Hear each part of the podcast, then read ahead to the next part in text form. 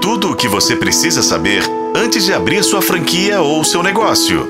Negócio e franquia. A loja de brinquedos ReHap reorganiza dívidas e terá aporte de 75 milhões do fundo de investimento Carlyle. A empresa fechou um acordo com nove bancos e alongou a dívida para os próximos cinco anos, de acordo com informações do Estadão Broadcast. As informações foram confirmadas pela varejista. Como parte da reestruturação, o fundo americano Carlyle se comprometeu em aportar 75 milhões de reais para garantir o fluxo de caixa e o abastecimento das principais datas para a varejista. O Banco do Brasil, Santander e BV são donos de 75% da dívida, que hoje está estimada em 289 milhões de reais. Os bancos Bradesco, Daicoval, ABC Brasil, Original, Caixa e Bib formam o restante dos credores. A notícia não foi a melhor para os shoppings. A empresa enviou para todos os empreendimentos renegociações de aluguéis para todas as administradoras dos centros comerciais. De acordo com o CEO da ReHap, negociar com o shopping faz parte do dia a dia da empresa. O Dia das Crianças e o Natal são responsáveis por 50% e 40% do faturamento da companhia. A empresa começou em 1988. Um dos fundadores, Ricardo Sayon,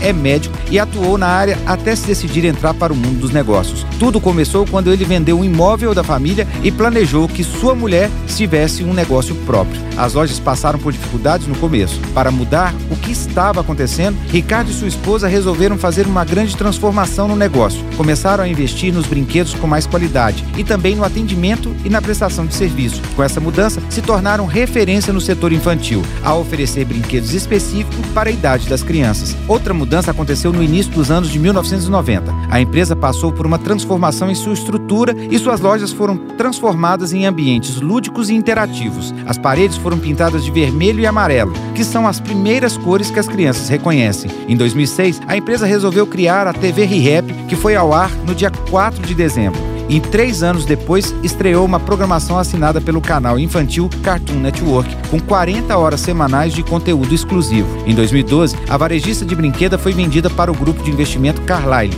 num negócio que movimentou cerca de 600 milhões de reais. Quer saber mais sobre o mundo dos shoppings e das franquias? Me siga no arroba Rodrigo M. Campelo e continue seguindo arroba Negócio Franquia e fique por dentro. Se é um bom negócio, passa por aqui. Eu sou Rodrigo Campelo e este foi o podcast da Negócio Franquia. Acompanhe pelos tocadores de podcast podcast e na FM O Tempo.